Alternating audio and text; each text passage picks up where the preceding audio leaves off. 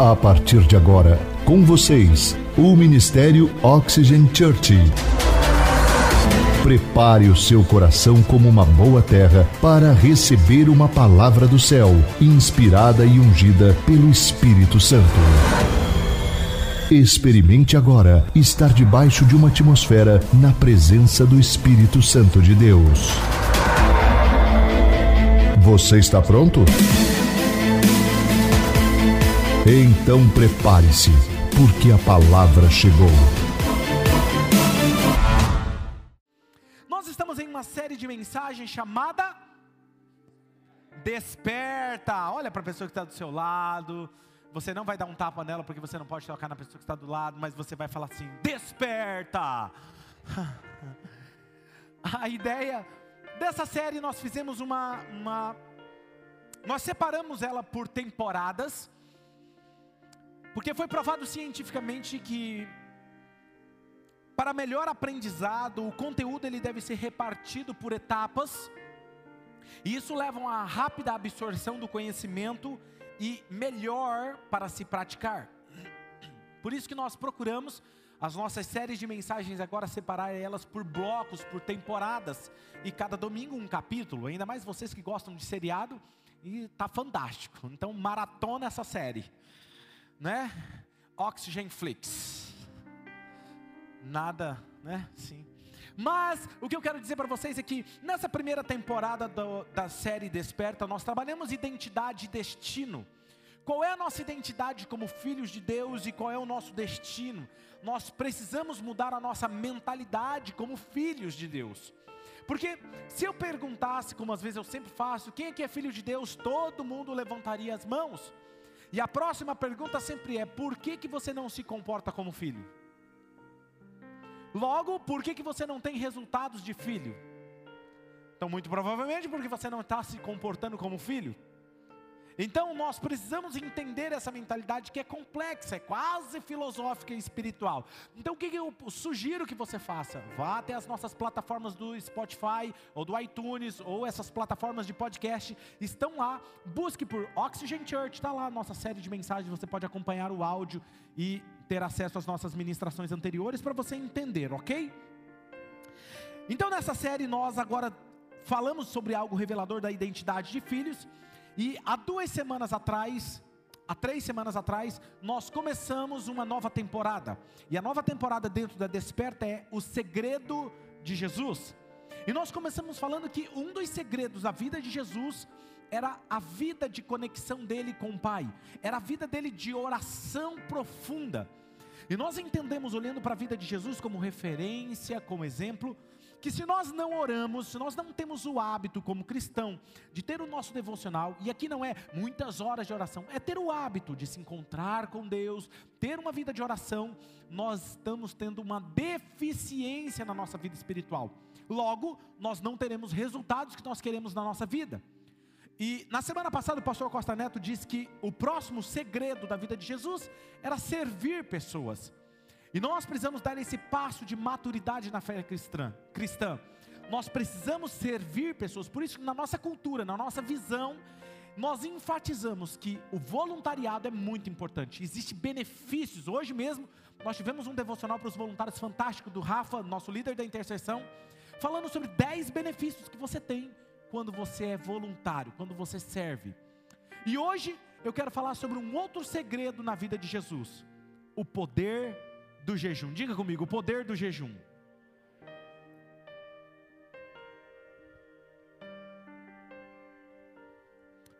Quero ler um texto com vocês, que está no Evangelho de Marcos. Por falar em Marcos, vou perguntar sobre João. Quem aqui está lendo o Evangelho de João? Muito bom. E os demais se esqueceram, né? Mas eu vou lembrá-los. Nós, como igreja, como família, nós estamos fazendo a leitura do Evangelho de João. Todos os dias, no nosso devocional, a gente para e medita em alguns versículos do Evangelho de João, olhando para a vida de Jesus e aprendendo sobre a vida dele. Então, quero te incentivar a fazer o mesmo. Se você fizer, tire uma foto, poste, marque eu. Se tiver boa a sua foto, eu reposto, ok? Vamos lá, Marcos capítulo 9. Versículo de número 14 ao 29. Diz assim: Quando chegaram onde estavam os outros discípulos, viram uma grande multidão ao redor deles e o mestre da lei discutindo com eles. Logo que todo o povo viu Jesus, ficou muito surpreso e correu para saudá-lo. Eu quero que você imagine essa cena. E perguntou Jesus: O que vocês estão discutindo? Um homem no meio da multidão respondeu: Mestre, eu te trouxe o meu filho que está com um espírito que impede ele de falar. Onde quer que o apanhe, joga-o no chão. Ele espuma pela boca, range os dentes, fica rígido. E eu pedi aos teus discípulos que expulsassem o espírito, mas eles não conseguiram. Repita comigo: eles não conseguiram. Estou te fazendo repetir isso porque eu quero que você guarde isso, porque é algo importante vai acontecer aqui. Eles não conseguiram. E respondeu Jesus: Ó oh, geração incrédula, até quando eu estarei com vocês? Olha isso. Até quando eu estarei com vocês? Isso aqui também é, é importante porque sobre a presença dele com os discípulos. Nós vamos falar sobre isso hoje. Até quando eu terei que suportá-los? Tragam-me o menino. Jesus pede para o menino se aproximar dele. Então eles o trouxeram, e quando o espírito viu Jesus, imediatamente causou uma convulsão no menino. E este caiu no chão e começou a rolar, espumando pela boca. E olha que algo interessante aqui que me chama a atenção. Jesus perguntou ao pai do menino: há quanto tempo ele está assim? Eu quero que você imagine essa cena. Jesus fala assim: traga o menino então. E aí alguém vai lá, um dos voluntários, vai lá buscar o menino. E aí ele está trazendo o menino, quando o menino, o espírito que está no corpo do menino, olha e vê Jesus, agita o corpo dele, joga ele no chão em convulsão, e o menino está rolando, babando, espumando no chão. Se fosse o pastor Claudinei lá, o que, que eu iria fazer? Iria no, no menino, colocaria a mão sobre ele, expulsaria, e estava de boa. Eu ficaria preocupado com o menino. Olha o que, que Jesus faz. O menino começa a se bater e cai no chão. Ele fala assim: cadê o pai do menino mesmo? Larga o menino lá. Não é isso que o texto está dizendo? Ei, vem cá. Quanto tempo faz que o menino está assim? Jesus não se preocupa. Por que, que não se preocupa? Ele sabia que o menino seria liberto. Tem muito problema na minha vida e na sua vida que nós estamos desesperados enquanto Jesus está falando assim: quanto tempo você está sofrendo? Ah, tá, entendi. Aí olha o que ele faz em seguida. Jesus é demais, ele me fascina. Desde a infância, o pai respondeu. Muitas vezes esse espírito tem lançado no fogo, na água para matá-lo, mas se podes fazer alguma coisa, tenha compaixão de nós e ajude-nos. Olha o que Jesus fala. Se podes, tudo é possível aquele que crê. Tudo é possível aquele que crê. Jesus está respondendo pessoas aqui hoje. Olha que interessante, depois que Jesus diz isso, olha o que ele faz. Imediatamente, o pai do menino exclamou: Creio, ajuda-me a vencer a minha incredulidade. Quando Jesus viu que uma multidão estava se ajuntando, repreendeu o espírito imundo e dizendo: Espírito mudo e surdo, eu te ordeno que o deixe e nunca mais entre nele. Não é só o deixe, nunca mais volte. E o espírito gritou, agitou violentamente e saiu. E o menino ficou como morto, ao ponto de muitos dizerem: Ele morreu. Mas Jesus tomou pela mão e o levantou, e ele ficou em pé. Depois de Jesus ter entrado na casa, os seus discípulos lhe perguntaram em particular: por que não conseguimos expulsá-lo? Dá a impressão que depois que Jesus expulsou, libertou o menino, levantou ele, entregou para o pai, Jesus entra para casa e de repente um dos discípulos pega Jesus pela camiseta assim. O que, que foi? Conta aqui só para nós. Por que, que nós não conseguimos expulsá-lo? Em outras palavras, qual é o segredo? E olha o que Jesus responde. 29, e ele respondeu. Vamos ler juntos essa parte da resposta de Jesus? Um, dois, três. Essa espécie.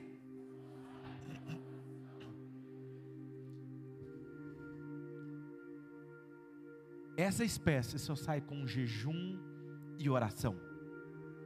Quero contar uma rápida história para vocês. Eu posso falar para vocês sobre jejum. Eu já fiz três períodos de jejum de 40 dias na minha vida. 40 dias sem comer, só bebendo água. Tem algumas pessoas aqui que me conhecem, me lembram, lembram-se desse período.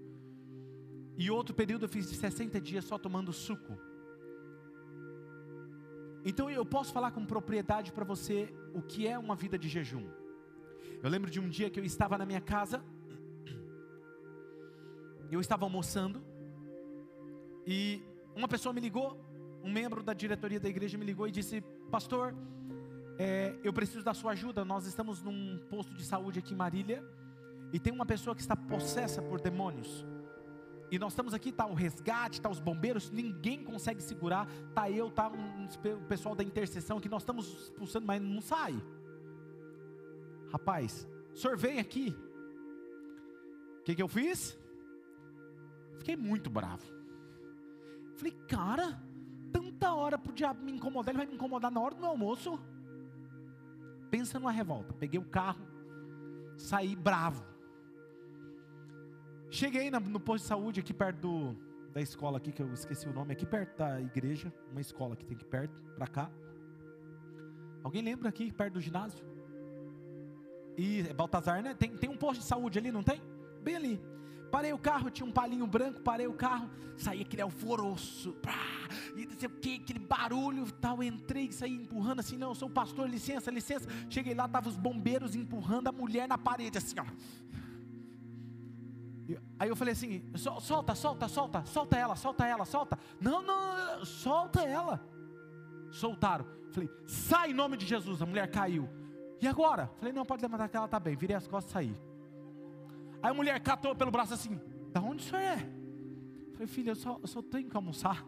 Sou pastor da igreja. Eu vim aqui expulsar. Pode cuidar da mulher. Aí depois o, o rapaz da diretoria veio me perguntar, pastor, eu, eu falei assim, tem demônios que só saem com jejum e oração. Diga jejum e oração. E é sobre isso que eu quero falar hoje com vocês. Existe uma frase de John Wesley sobre o jejum interessante.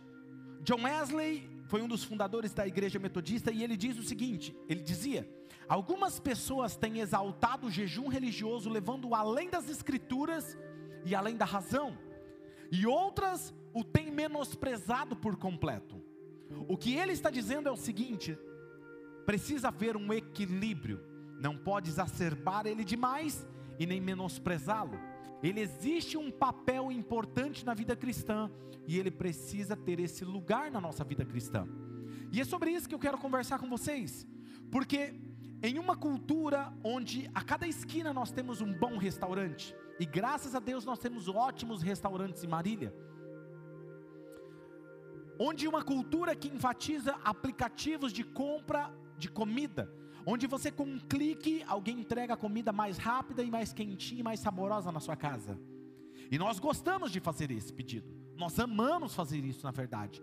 Em uma cultura que se enfatiza um bom restaurante, uma boa comida, parece estar deslocado falar sobre jejum. E essa semana foi bem polêmica, porque nas minhas redes sociais eu gosto de abrir caixa de perguntas e interagir com a com o pessoal que está lá. E eu fiz uma pergunta sobre jejum. E, e eu disse: vocês me ajudem a preparar a ministração. E aqueles que responderem de maneira correta, eu vou usar o seu nome e a sua dica no meio da pregação. Então, muitos de vocês aqui está inserido no meio da pregação. Vocês me ajudaram a pregar, ok? Ótimo, né? Quando você precisa de ajuda, é só pedir para os universitários. Então, vai ter alguns momentos que eu vou citar alguns nomes de pessoas que umas estão aqui, outras vieram de manhã, outras estão na internet, me ajudaram a ministrar a palavra de hoje. Por um lado, o jejum por muito tempo ele foi criticado, o extremismo dele, dos ascéticos na história da igreja.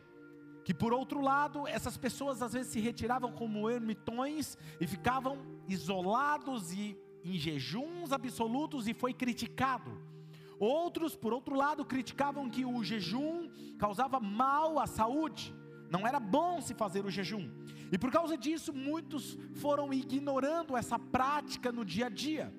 Mas eu tenho que dizer para vocês que Moisés da Bíblia, Davi, o rei Davi, Elias, Esther, Daniel, Ana, Paulo, Jesus Cristo como o Filho de Deus encarnado, muitos dos grandes cristãos, através da história da igreja, jejuaram e deram testemunhos do jejum. Por exemplo, sobre o valor dele, Martinho Lutero, João Calvino, John Knox, John Wesley, Jonathan Edwards, David Brenner, Charles Finney e tantos outros. Mas o jejum, eu descobri estudando sobre o jejum que ele não é apenas uma disciplina exclusiva cristã. Nós temos em todas as outras grandes religiões do mundo reconhecem o seu mérito. Por exemplo, Zoroastro praticava o jejum, como fizeram Confúcio, Yogis da Índia, Platão, Sócrates, Aristóteles jejuavam. Vocês sabiam disso? E outros, por exemplo, como considerado como pai da medicina moderna, o Hipócrates, eles enfatizavam o uso do jejum, a prática do jejum. E eu achei isso super interessante. Sabe, a disciplina espiritual do jejum, ela foi ensinada às vezes de forma errada para mim, para você. E por ter ensinado de forma errada, não praticamos, ou quando praticamos, praticamos de forma errada. Eu tenho uma pessoa que me segue nas redes sociais esse tempo atrás, me mandou uma mensagem. Agora eu posso falar porque não está sendo transmitido o culto. Ele me acompanha nas redes sociais e ele me mandou uma mensagem dizendo: Pastor, eu te sigo, sou de Juiz de Fora, Minas Gerais, e, e faz tempo que eu não vejo suas pregações. Na época da pandemia, você parou de postar. E eu expliquei que era porque para incentivar a nossa igreja a estar online num horário só, mas que nós iríamos voltar. E eu falei, mas como que você conheceu as minhas redes sociais? Ele disse, olha pastor, é bem interessante a nossa história.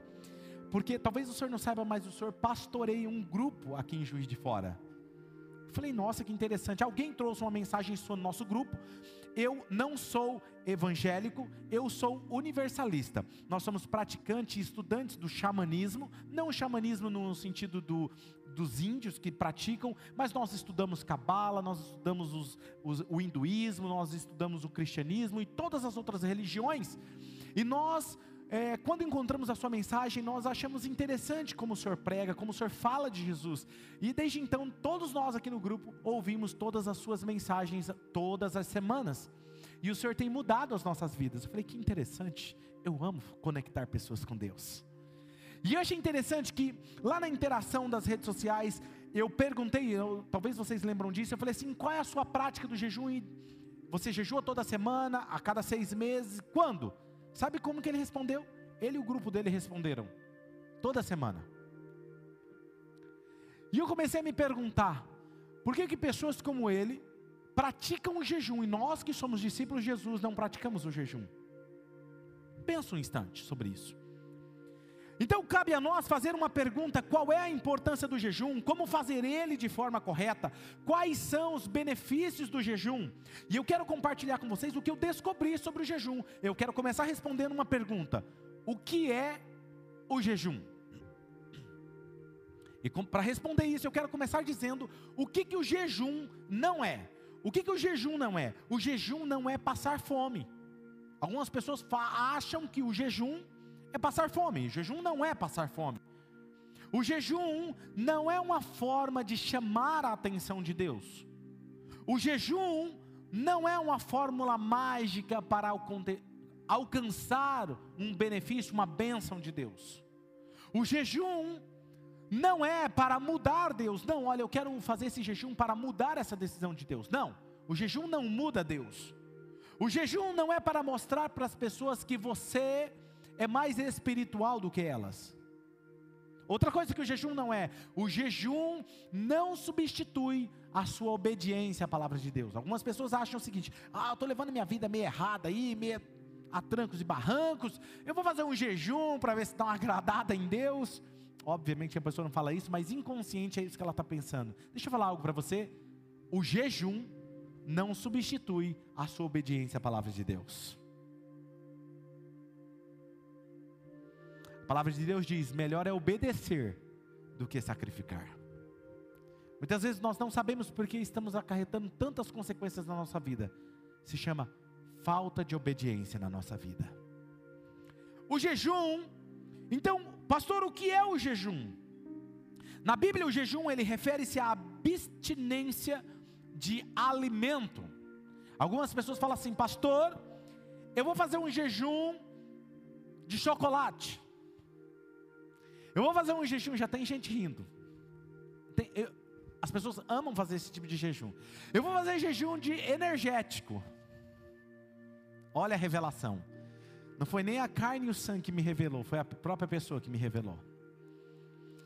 Eu vou fazer jejum, pastor, de, de pão, porque eu amo pão. Não, isso é dieta. Faz sentido? As pessoas, elas confundem jejum com dieta. Aí a pessoa fala: Não, pastor, mas tem, pra, tem é bíblico isso. Daniel fez jejum dos manjares do rei. Quem disse que era jejum? Quem aqui já ouviu falar do jejum de Daniel? Levanta a mão, seja sincero. Muito bom. E se eu falar para você que não era jejum? Era uma prática da vida de Daniel, era uma dieta dele. Eu não vou comer esses manjares. Se você estudar, um estilo de vida de Daniel. Não era apenas um jejum. Agora veja, por que eu estou dizendo isso? Porque jejum é abstinência de um alimento. Aí a pessoa vai falar, mas chocolate é um alimento. Você sabe qual é o problema disso? O problema é que a pessoa faz o seguinte: vocês vão rir essa, mas é boa. Ela faz jejum 30 dias sem chocolate, um ano sem comer chocolate. Aí o que ela faz depois de um ano? Ela compra uma barra de 10 quilos de chocolate. O que, que adiantou? Não, pastor, eu vou ficar 30 dias sem tomar energético. Ótimo, meu filho, isso é fantástico. Aí depois de 30 dias ele compra um fardo e toma 7 no dia. Aí ninguém suporta ele falando mais que a boca. Ele está me ouvindo aqui, por isso que eu estou falando isso. É que, olha aí, ó, fala pastor, não é nem fala Deus, é fala pastor mesmo, é isso mesmo. Não, entenda o que eu estou querendo dizer. Aí não, eu não vou, pastor, eu estou aqui, ó, seis meses sem comer massa, sem comer glúten. Não, isso é dieta. Não, pastor, é jejum. Então tá bom, filho, vai lá, seis meses. Depois de seis meses, o que, ele faz? tucha, pão e pizza. Quem está me entendendo? O jejum não é uma dieta. O jejum é uma prática espiritual e ela também não é uma greve de fome. Porque greve de fome tem a ver com alcançar é, poder político ou chamar a atenção da mídia. Que você vê isso na internet. Não, não, não, isso não é jejum, isso não é jejum. Jejum é uma disciplina espiritual com finalidade espiritual. E na Bíblia, os meios normais de jejuar envolviam a abstinência de qualquer alimento, sólido ou líquido, não água. Como assim, pastor? Existe o jejum parcial, que é o que é o jejum parcial? É o jejum onde você tira um alimento, uma refeição, ou por exemplo, você tira a refeição, o almoço, tira o café da manhã, tira o café da tarde, tira a janta. Então você vai fazer um jejum até a noite. Ele é parcial, por quê? Porque você não está tirando a água. O que é jejum absoluto? Você tira a refeição, tira todo tipo de bebida e tira a água também. Mas esse tipo de jejum absoluto, você pode até fazer ele até três dias. Passando disso, começa a prejudicar a sua saúde. E se você tem a intenção de fazer isso, é bom você consultar um médico. Nós temos médicos aqui me ouvindo, senão eles vão ficar bravos comigo. Procure um médico, se você pode, faça uns exames, dê uma olhada. Esse é o jejum absoluto e o jejum parcial. Vamos dar uma olhada, por exemplo, no jejum de Jesus? Vamos lá em Lucas capítulo 4, versículo 2. Ox Café, como sempre, espetacular. Que café delicioso. Vamos dar uma olhada nesse texto aqui. Jesus ele fez um jejum de quantos dias? 40 dias. Olha o que o texto diz: onde durante 40 dias ele foi tentado pelo diabo. O que aconteceu? Ele não comeu nada durante esses dias. E ao fim deles ele teve o quê? Jesus está no deserto, jejuando. Você acha que se ele tivesse sem água durante 40 dias ele ia ter fome? Ele ia ter sede. Quando o diabo fosse tentar ele, o que, que o diabo iria oferecer para ele no deserto? Um pão ou um copo de água fresca? Faz sentido? E o que, que o diabo tentou ele? Com pão. Transforma essas pedras em pães. Ele não ofereceu transforma em água. Porque Jesus provavelmente estava bebendo água. Está comigo? Não é fantástico isso olhar para a Bíblia, observando esses detalhes? Então Jesus, ele provavelmente fez um jejum de comida, não de água, não absoluto. Interessante isso. Então, quando você olha para esse texto, você percebe que ele não comeu, mas ele bebeu água. Como disse a pastora Vanessa e a Tayla, em minhas redes sociais, o jejum nos conecta com Deus e ele gera comunhão com Ele. O jejum ele tem uma finalidade totalmente espiritual. E você vai aprender mais sobre isso. Tem algumas passagens, por exemplo, que mostra a rainha Esther e Paulo fazendo um jejum absoluto, mas ele não deve passar de três dias. Não deve passar de três dias. Dois, o jejum é um mandamento, pastor? Essa pergunta muitas vezes fazem para nós pastores. O jejum ele é um mandamento? Embora tenha sido uma pergunta que nós escutamos muito, a Bíblia não deixa claro que é um mandamento, mas ela deixa claro que é uma prática comum na vida do cristão. Você não vai encontrar dizendo assim, ó, vocês de, devem jejuar, mas você vai perceber nos, na, nos evangelhos algo que é esperado na vida do cristão, a prática do jejum. Vamos dar uma olhada, por exemplo, em Mateus capítulo 6, versículo 17, perdão, versículo, capítulo 6, versículo 16 e 17.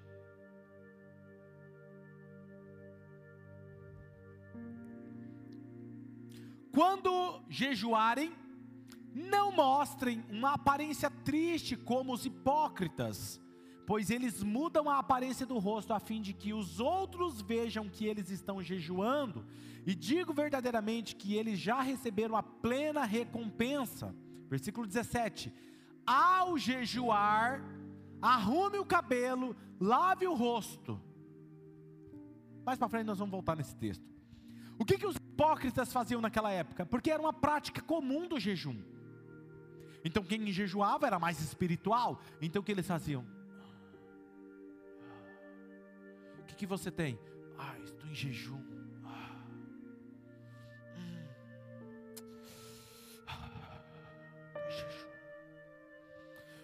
Filho, você pode falar, não, posso. Jejum hipócrita. Está me entendendo? Jesus fala assim: esse aí já recebeu a recompensa dele. Jesus está falando o seguinte, em outras palavras, filho, por que, que eu. Não está na Bíblia isso. Deixa eu falar minha interpretação oxigiana disso. Filho, por que, que você está com esse bafo? Por que, que você não colocou um house nessa boca? Pelo amor de Deus. Eu não escovei o dente hoje, eu estou em jejum. Jesus, em outras palavras, oxigeniana, ele está falando assim: filho, lava o cabelo, toma um banho, escova esses dentes, pelo amor de Deus.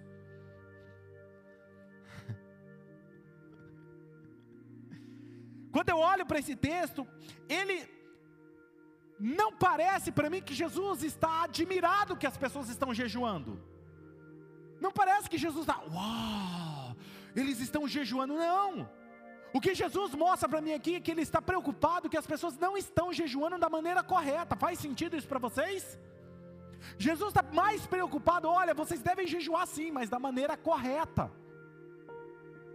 Então Jesus ele nunca disse vocês devem jejuar, mas ele disse o que? Quando vocês jejuarem, lavem o rosto, tomem um banho, escove os dentes, coloquem um trident. A segunda afirmativa de Jesus sobre o jejum, e é muito importante, nós vamos descobrir por que, que eu devo jejuar então, pastor. Vamos lá. Por muito tempo eu fui ensinado que o jejum era a chave para conquistar o que eu não tinha alcançado em Deus. Não, tá. Alguém chegava no irmãozinho na igreja ou no pastor e falava assim: Pastor, ora por mim que a coisa está difícil. Olha, perdi meu emprego, perdi meu casamento, não sei o que. Filho, faz jejum sete dias dava a fórmula. Jejum sete dias, Deus vai te ouvir, filho. Até parece que Deus, né, fica com dó do filho que está em jejum. Não é essa sensação, era essa sensação que eu tinha. Não vai que eu vou chamar a atenção de Deus, então eu vou jejuar, porque ele fica com dó de mim, né? E aí ele abre uma porta de emprego, tadinho, tá passando fome. Eu aprendi errado, e quando eu comecei meu ministério, a minha vontade era o quê? Começar um ministério como Jesus, jejuando 40 dias.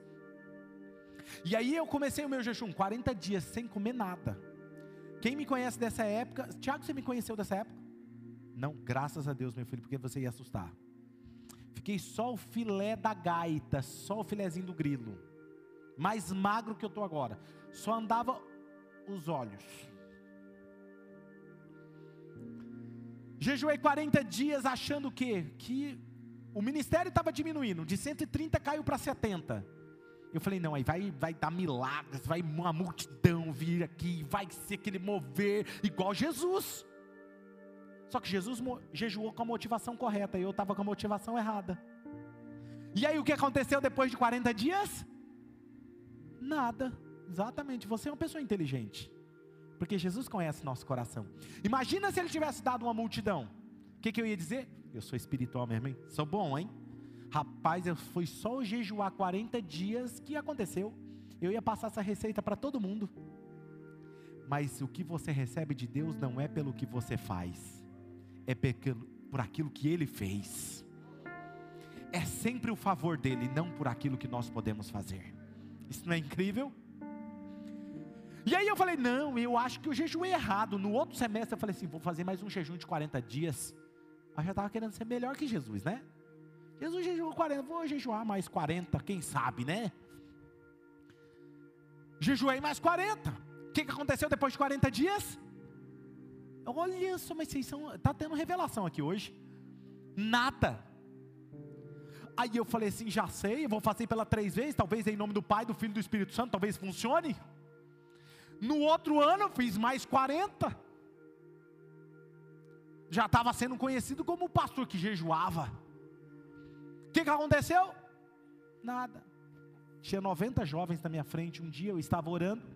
E o dia que eu ia pregar, eu jejuava, Vini. Você jejua também para pregar? Achei que já estava já desenrolando o manto aqui. Tem gente que fala, não, hoje eu vou ministrar, hoje eu tenho que. Jejuar. O que está acontecendo, filho? Eu estou em jejum o dia inteiro para pregar. É que hoje tem que estar tá santo. E nos outros dias não. Faz sentido isso? Não, ele só ora e jejua no dia que ele vai pregar. E eu estava desse jeito. O dia que eu ia pregar, eu jejuava. E orava muito. Aí eu estava lá orando, aí Deus falou assim: filho, filho, filho, para, está fazendo tudo errado. Eu ouvi Jesus falando comigo.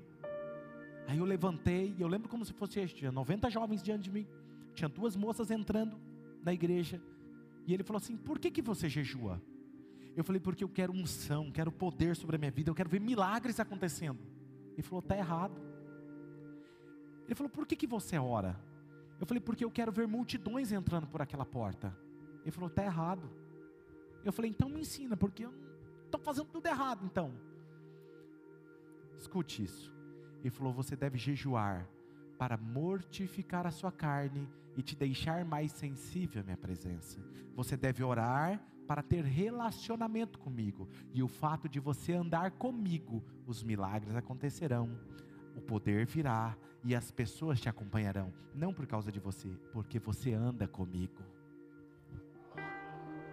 Está cheio de gente procurando receita para fazer o ministério acontecer. Está cheio de gente me perguntando nas redes sociais, pastor, o que eu faço igreja que cresce de forma rápida? Em três anos você saiu de onde você saiu e está vivendo o que você está vivendo. Ah, tem que pintar de preto, tem que colocar luz, tem que colocar LED, tem que colocar placa. Começaram a copiar a gente, pintar a igreja de preto, colocar placa.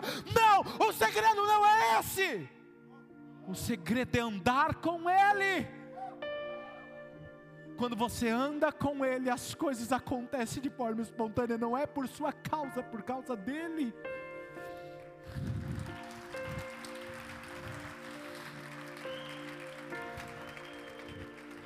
Meu mentor, o pastor Costa Neto, esteve aqui junto com o pastor Lucas, conhece milhares de igrejas pelo mundo, conhece, são amigos pessoais do Brian Houston da Houston tem 20 anos de ministério. Ele chegou aqui, sabe o que eles falaram para mim na nossa sala? Está aqui os pastores de prova. Ele falou assim: Eu nunca vi uma igreja com três anos viver o que vocês estão vivendo. em três anos conquistar o que vocês estão conquistando. Se nós, com três anos, tivéssemos o que vocês têm hoje, nós estaríamos muito mais longe hoje. Na hora eu estamos no caminho certo. Sabe, quando eu entendi isso, você vai entender, por exemplo, que o Jaziel, pessoa nas redes sociais, e a Paula Cotrim me respondeu dizendo: o jejum, pastor, tem a habilidade de mortificar a carne e fortalecer o espírito. Mateus capítulo 9, versículo 14 e 15, olha o que o texto diz. Então os discípulos de João se aproximaram de Jesus, vieram e perguntaram a ele: Por que, que nós e os fariseus jejuamos, mas os teus discípulos não? E Jesus respondeu: Como eles podem, como podem os convidados do noivo ficar de luto enquanto o noivo está com eles? Grave isso, enquanto o noivo está com eles. Virão dias quando o noivo lhe será tirado, então eles jejuarão. Perceba que Jesus está enfatizando: quando o noivo está presente, você não jejua, mas quando o noivo está ausente, você jejua. É isso que ele está falando aqui, e para mim ele está dizendo: o jejum aproxima o noivo. O jejum nos torna sensível ao noivo. E é isso que ele está ensinando aqui. Então, o jejum nessa passagem, embora Jesus não dê uma ordem, e esta talvez é a mais importante declaração do Novo Testamento sobre os cristãos, se eles devem jejuar ou não hoje, mas é esperado que todo cristão tenha a prática do jejum, mas da forma correta.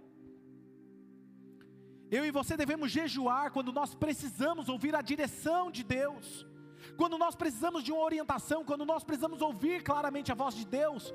Então você faz a prática do jejum para que você fique sensível à sua presença e à sua voz. Quando nós estávamos para começar a Oxygen, para escrever a visão da Oxygen, eu jejuei. Para te deixar sensível à voz dele. Vou te contar uma história que talvez você não saiba. Quando eu estava me formando para ser pastor, estava na faculdade em Dourados.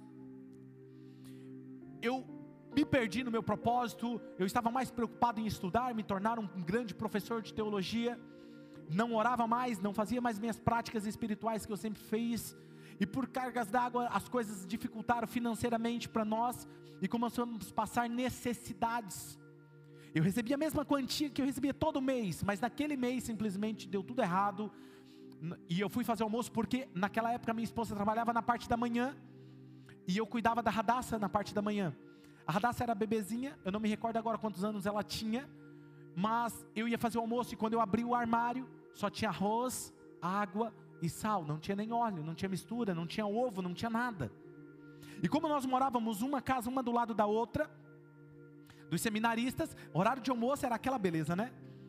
Aquele cheiro maravilhoso de bife acebolado. E aí, uma hora dessa, né, falando de bife acebolado, já já não tem problema, filho, você pode ir no restaurante ali, aproveita que você vai jejuar durante a semana, já paga por mão também. Fala, filho, vamos aqui fazer uma comunhão, uma ceia. Depois a gente jejua durante a semana. E aí, eu estava preocupado, porque eu falei, cara, eu vou fazer almoço, o que eu vou dar para minha filha? Ela estava chorando com fome, eu não tinha o que dar a ela. E eu lembro que nós tínhamos um campo de futebol atrás das casas e eu fui para lá orar. Cheguei lá comecei a orar e falar, Deus, o que está acontecendo? Deus, eu que te pergunto o que está acontecendo. E ele falou assim: Jejue três dias e eu vou voltar a falar com você. Aprenda uma coisa: obediência imediata traz resultados imediatos. Vamos repetir isso? Obediência imediata traz resultados imediatos. Eu saí dali, fiz um almoço, que era o arroz, água, e dei para minha filha e fiz um jejum, três dias. Esse foi absoluto. Sem água, sem comida. No final dos três dias, eu estava, eram umas 11 horas da noite, eu já tinha saído da faculdade, sentei, coloquei uma música. E como muito tempo eu não senti a presença dele, foi como se ele descesse sobre mim. A lágrima correu quente no rosto e eu falei: Deus, que saudade eu estava disso. E ele falou: Filho, nunca mais perca a essência para que eu te chamei. Ele falou assim: Amanhã você terá 322 reais na sua conta. Você vai no mercado, faz a compra do que você precisa e nunca mais perca a essência. No outro dia, eu curioso, não tinha de onde vinha esse dinheiro, porque nós recebíamos num valor fixo em determinada data do mês. Quando eu liguei no banco, tinha 322 reais. Não tinha 322,50, nem tinha 320, tinha exatamente 322. O que mudou foi o jejum que fez o dinheiro vir? Não. O jejum me deixou sensível à presença e à voz dele. E quando eu obedeci, os resultados vieram. Porque não é o que eu faço, é o que ele faz quando está comigo. Pare de lutar, pare de tentar gerar resultados. Traga ele para o seu barco. Os resultados vêm junto com ele. Quem está me entendendo? Sabe, como disse a doutora Gisele, que está aqui me assistindo hoje, e a minha amiga Ticiane nas redes sociais, o jejum me aproxima mais de Deus e me deixa sensível ao Espírito Santo. E eu tenho comunhão com Ele, como disse a Raíza, a esposa do João Pedro e a Alessandra. Elas me falaram isso e eu acredito nisso. Pastor, então qual é os benefícios do jejum? O jejum só me deixa sensível à presença de Deus? Não, tem um objetivo para isso. Perceba que algo importante aqui acontece. Nunca foi tão importante a prática do jejum nas nossas vidas, nessa época. As nossas agendas andam cheias, nossos ativismo tem nos isolados do benefício do jejum, que acelera os resultados de transformação na nossa vida. Como o pastor Tiago Peitil me respondeu nas redes sociais dizendo: o jejum serve para me tornar parecido com Jesus. E a Jéssica Moura disse: a sensibilidade à voz de Deus, encontramos ela no jejum.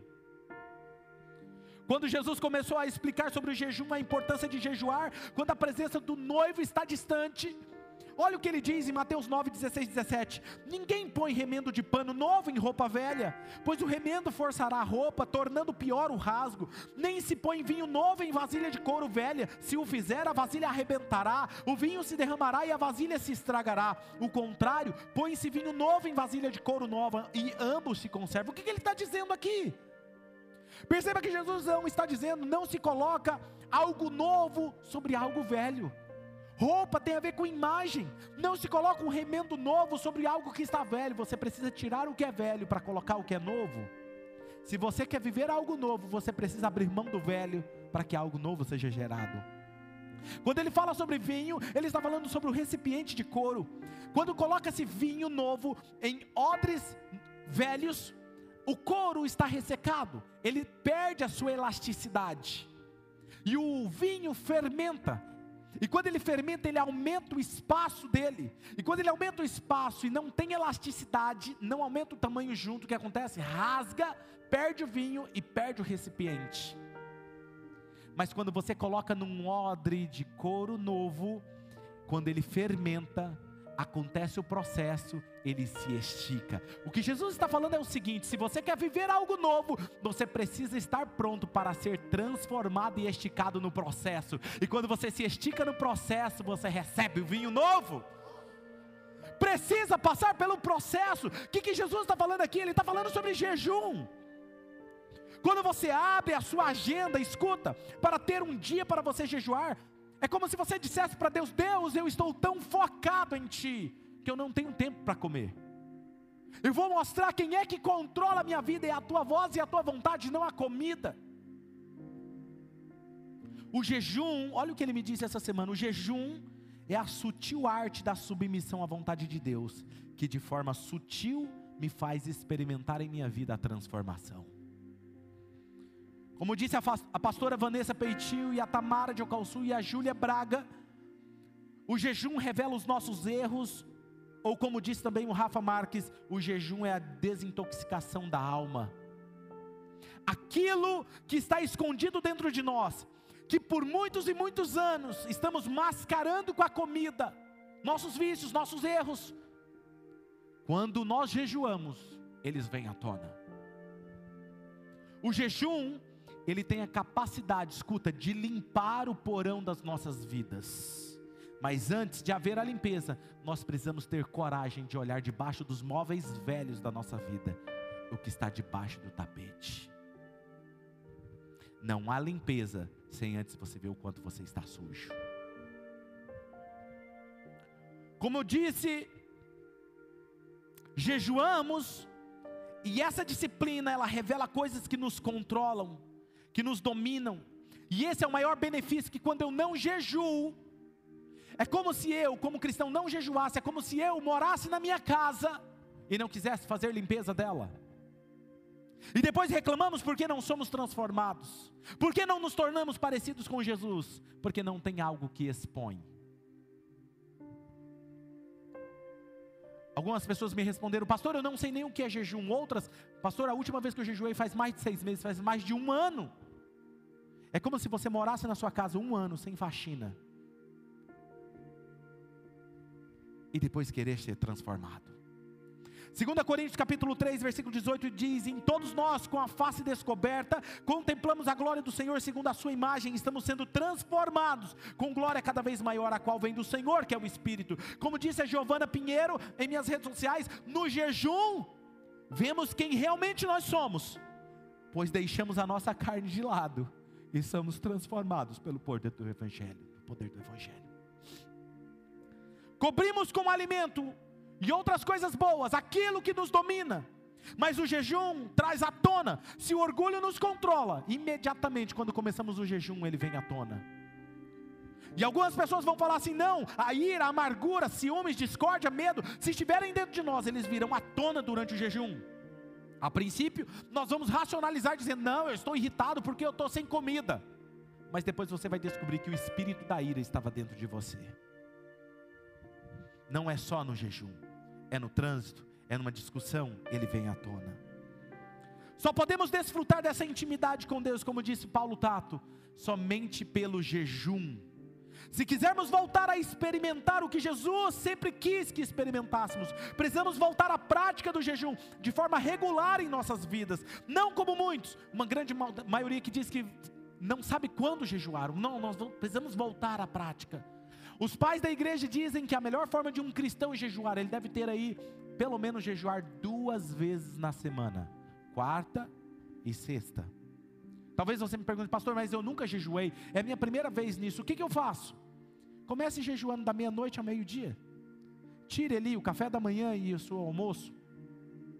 E tire, coloque um objetivo, Deus, eu quero jejuar e o objetivo é dar uma olhada nos baços, debaixo dos móveis velhos da minha vida, se há algo que precisa ser transformado.